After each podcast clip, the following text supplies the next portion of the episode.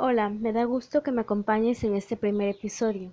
Mi nombre es Karen Paula de los Santos Hernández, soy alumna del cuarto F, turno matutino. Y en este podcast hablaremos sobre los circuitos eléctricos en el hogar, ya que debemos saber el tipo de instalación o el número de circuitos que requiere un hogar.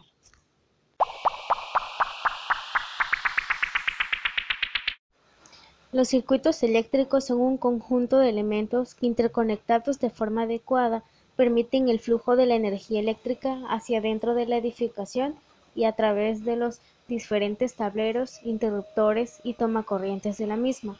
El número mínimo de circuitos que requiere un hogar se determina a partir de la carga total de energía eléctrica de la que hacen uso los habitantes de la misma y a veces de la forma en que se desea proteger o seccionar la instalación.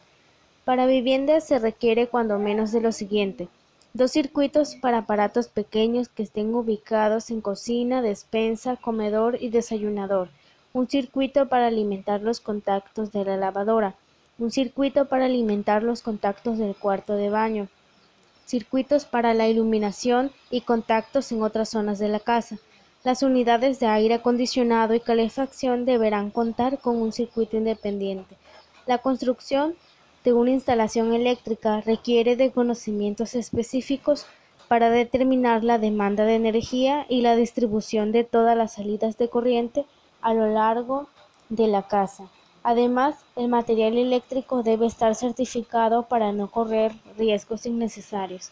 Se debe realizar mediciones periódicas y asegurarse de que los dispositivos de protección y el calibre de los conductores sea el adecuado no hacerlo así pone en riesgo la seguridad de la instalación de sus ocupantes y de los equipos conectados.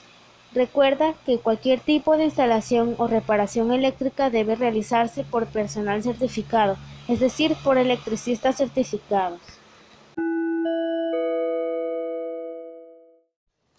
Te agradezco haberme acompañado en este primer episodio. No olvides suscribirte al canal y compartir este podcast.